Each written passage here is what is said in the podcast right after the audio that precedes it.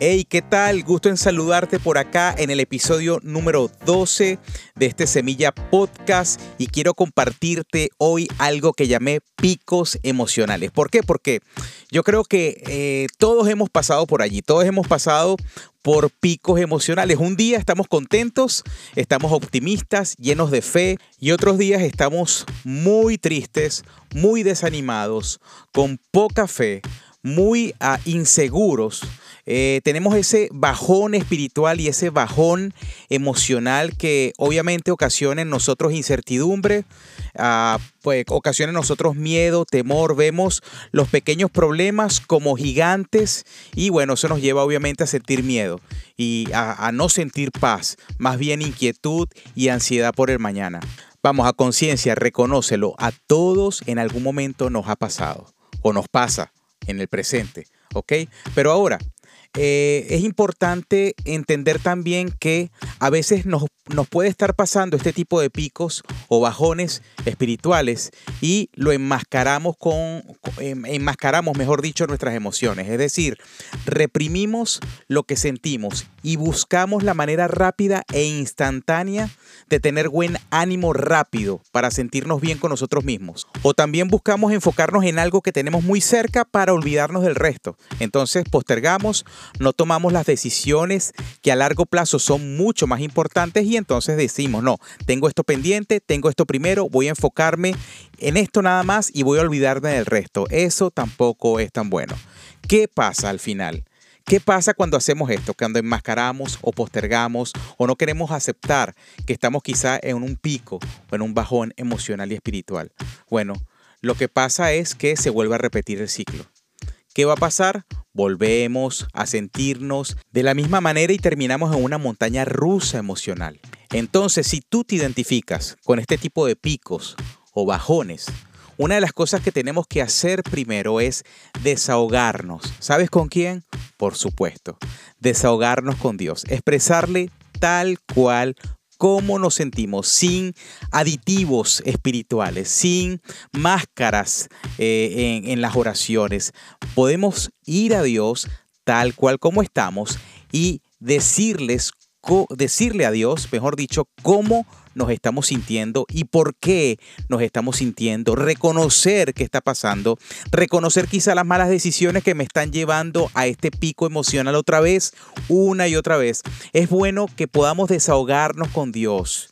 ¿Ok? Ahora, también si lo crees necesario, no está mal, buscar un buen amigo, una persona madura espiritualmente, o una persona de confianza que no te vaya a juzgar o que no te vaya a señalar o que simplemente eh, vaya a, sacar sus propias conclusiones y darte los mejores consejos. Mm, sí, es bueno recibir consejos, pero muchas veces lo que uno necesita simplemente es desahogarse y ser escuchado. Bueno, eso está bien, solo si lo crees necesario, pero lo más importante es que hagas un ejercicio eh, que para mí ha sido fundamental y lo he aprendido con el tiempo, es reflexionar. Es decir, después de la oración, después de deshogarme con Dios, yo también eh, tomo un tiempo en silencio un tiempo donde quizá me aparte un poco, eh, voy a un área tranquila, donde pueda contemplar y donde pueda pensar, intencionalmente pensar y reflexionar con Dios y conmigo mismo. Por ejemplo, hacerme varias preguntas. Oye, hacer contacto con la emoción eh, y decir, oye, ¿por qué me estoy sintiendo así? ¿Por qué otra vez estoy sintiendo lo mismo que sentí hace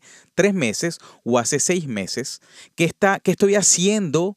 Que, que, está ocasionando esta situación en mi vida. Entonces, tú puedes empezarte a hacer estas preguntas y empiezas como a rebobinar, en otras palabras, eh, a, a, hacer, a echar para atrás, reverse, eh, a ver, que, empiezas a, ver los registros, ¿no? En el pasado a corto, mediano y largo plazo. ¿Qué, qué, qué, es lo que me está haciendo sentir así? ¿Qué es lo que hice ayer? ¿Qué es lo que, a quién, delante de quién me expuse? ¿En qué situación estuve? Eh, y bueno, empiezas a reflexionar, empiezas a hacerte esas preguntas y, y claro, obviamente esto va a depender de las diferentes circunstancias, pero más que muchas preguntas, eh, yo me hago la siguiente. Para mí es la más importante. ¿Qué estoy haciendo mal? ¿Y cuál está siendo la consecuencia de lo que estoy haciendo? Y esa consecuencia me está llevando otra vez a caer cíclicamente en esta cuneta emocional y espiritual una vez más. Entonces, Cuando respondemos a estas preguntas, créeme que vas a descubrir cosas que quizá no habías visto en un pasado. Y vas a identificar cosas que quizá pueden ser pequeñas, pero te llevan a tomar importantes decisiones. O mejor dicho, a veces son pequeñas decisiones que te llevan a unas buenas o malas consecuencias o a caer otra vez en ese ciclo. Eh, por ejemplo, relacionadas con el uso de nuestro tiempo. A veces Em, nos sentimos así, caemos en estas cunetas espirituales y emocionales porque la raíz, cuando uno se pone a reflexionar con Dios y hacernos las preguntas a nosotros mismos, a ser introspectivos de, forma intencional, no para condenarnos, sino para llegar a la, a la raíz del asunto, podemos determinar y darnos cuenta de que estamos usando mal el tiempo, estamos dedicando más tiempo a ciertas cosas que no nos benefician y poco tiempo a las cosas que verdaderamente debemos dedicarle más tiempo. Vamos a identificar también inclusive a personas, momentos, los cuales nos están afectando, exponernos en, ciertas situaciones. Eso después viene y nos, ah, nos influye, nos afecta y podemos también caer en esa cuneta por medio de esa, esa situación. Otra área importante es la confianza. ¿Dónde está verdaderamente nuestra confianza? ¿Dónde estamos colocando nuestra confianza? ¿En las cosas, en las circunstancias o en las personas? O definitivamente estamos confiando totalmente en Dios. ¿Será que ¿Identificó ídolos en mi vida? Eso es una buena pregunta también. De repente podemos concluir, oye, definitivamente yo estoy teniendo ídolos. No me había dado cuenta y resulta que tengo un poco de ídolos en mi vida, porque aclaro, los ídolos no son simplemente estatuitas que tú adoras y le prendes velas, lo que llamamos ídolos, que eh, eh, la gente cree que ídolos simplemente son las imágenes de personajes o de personas que hicieron algo eh, honorable, algo, una obra maravillosa en la tierra y por eso se le venera y por eso se le, se le trae, se, le dice o se le, se le ah, califica como ídolo, los dioses paganos en el Antiguo Testamento que están registrados, obviamente muchos ídolos tenía los otros pueblos y también a veces el pueblo mismo de Israel caía en, esa, misma, en esa misma zanja a idolatrar y a desenfocarse del verdadero Dios. Pero yo no estoy hablando de ese tipo de ídolos. El ídolo en nuestro caso puede ser también el dinero, puede ser una persona, puede ser una situación, un problema, por ejemplo, o un deseo fuerte de tener algo, de tener una posición, de ganar tal cosa o de, o, de tener cosas. El ídolo puede ser muchas cosas, inclusive tu propia esposa, tu propio esposo, tus propios hijos se pueden transformar en ídolos. El porvenir, el futuro, la voluntad de Dios. Yo inclusive he llegado a, pensar muchas veces, oye, yo creo que estoy sobrevalorando la voluntad de Dios y la voluntad de Dios la estoy convirtiendo también en una forma de ídolo, aunque parece bueno querer hacer siempre la voluntad de Dios, pero eso muchas veces eh, tener eso en nuestra mente eh, todo el tiempo excesivamente y sobrevaloradamente, eso nos puede hacer, nos puede ocasionar problemas, porque, bueno, eso quedará para otro episodio. No quiero desarrollar ese tema ahorita, pero tenemos que identificar. Lo que quiero decir es que debemos identificar si hay ídolos en nuestra vida. Es importante.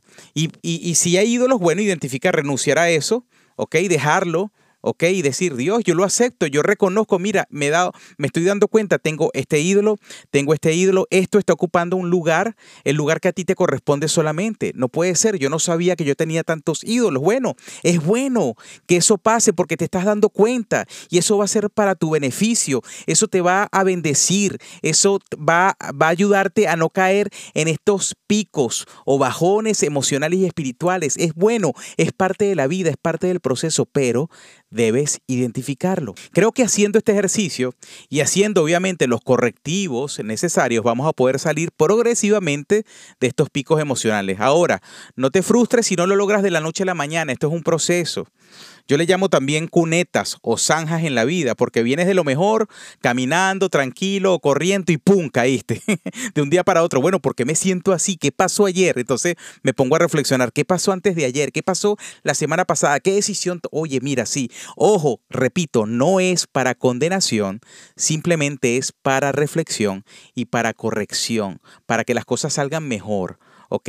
Y, recuerda, no es en nuestras propias fuerzas, eso es importante, no es en nuestras propias fuerzas, es en la gracia, es en la, en la fuerza de Dios, porque si Dios, recuerda, Dios está con nosotros, ¿quién entonces contra nosotros?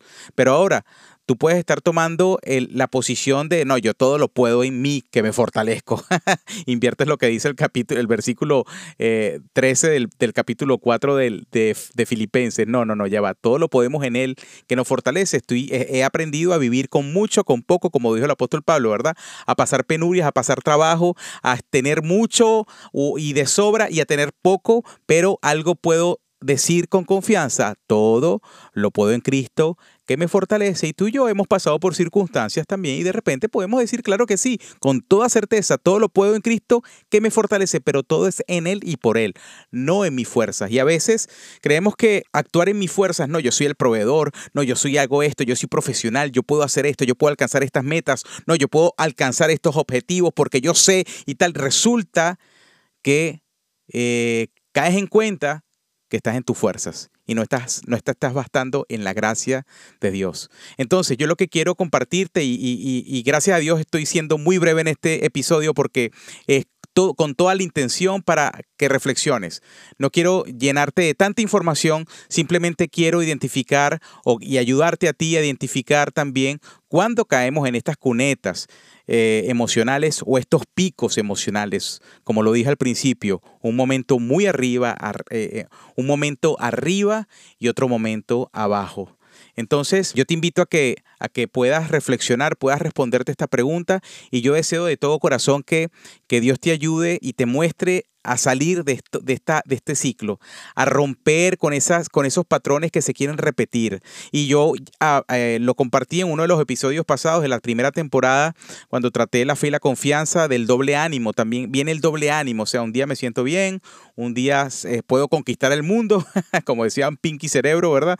Pero otro día, no, no, esto no se puede. Empiezo a ver todo en contra. Mira, esta broma, no, señor, aquí no hay posibilidad de nada esto eh, se acabó, esto se lo llevó quien lo trajo, mira, eh, y te sientes, y entonces después otro día otra vez estás full o en lo enmascaras y postergas o te enfocas en lo que tienes más cerca para olvidarte del resto que son decisiones importantes, pero que también tienes que tener cuidado porque si te sobregiras o si llenas tu presente de mucho futuro, eso te causa ansiedad, ¿verdad? Porque como, como yo lo he dicho y me dijo un buen amigo, el, la ansiedad muchas veces es exceso de futuro en mi presente. Entonces, bueno, tenemos que, por eso es que necesitamos depender de Dios, porque tenemos, eh, somos expuestos a, a, muchos, a muchos momentos en la vida que, que nos causan frustración, que, que, que atentan también contra nuestra fe, que nos empezamos a cuestionar muchas cosas. Y una cosa es segura, tenemos que colocar, y con esto quiero cerrar, colocar la mirada donde verdaderamente debe estar. Y cuando digo mirada, digo no solo mis ojos, espirituales y mis ojos naturales literalmente, sino mi confianza. Donde está mi tesoro, ahí estará también mi corazón. Es decir, donde está mi confianza, donde está mi vista, mi, mi, mi, mi mirada, yo quiero estar allí. Yo quiero confiar en que Dios es soberano por encima de toda circunstancia. Dios es soberano y capaz de hacer mucho más abundantemente de lo que pedimos o entendemos. O sea, eso lo dice la Biblia y yo lo creo, pero tenemos que pesar nuestro corazón, sincerarnos delante de Dios, calibrar nuestro corazón a su voz y decir, Dios, yo estoy aquí y reconozco que paso por estos ciclos emocionales, paso por estos picos emocionales y no lo quiero más. Yo quiero estar firme en ti, no, entendiendo que me voy a equivocar, entendiendo que puedo que me voy a meter la pata, es decir, no estoy llegando al limbo de la, de la perfección, pero sí puedo estar tranquilo, vivir una, una vida quieta y sosegada, como dice la Biblia, tener paz, disfrutar de, de lo bueno, disfrutar, contemplar más, mirar más alrededor, eh, ver más que a lo que tengo a favor que lo que tengo en contra, ver las posibilidades donde quizá no las había visto antes, pero confiando en Dios, confiando en que, en que Dios está obrando así no lo veamos inmediatamente. Dios está abriendo camino donde quizá pareciese que no va a haber ningún camino para nosotros. Dios está obrando. Y yo te lo digo con mucha propiedad.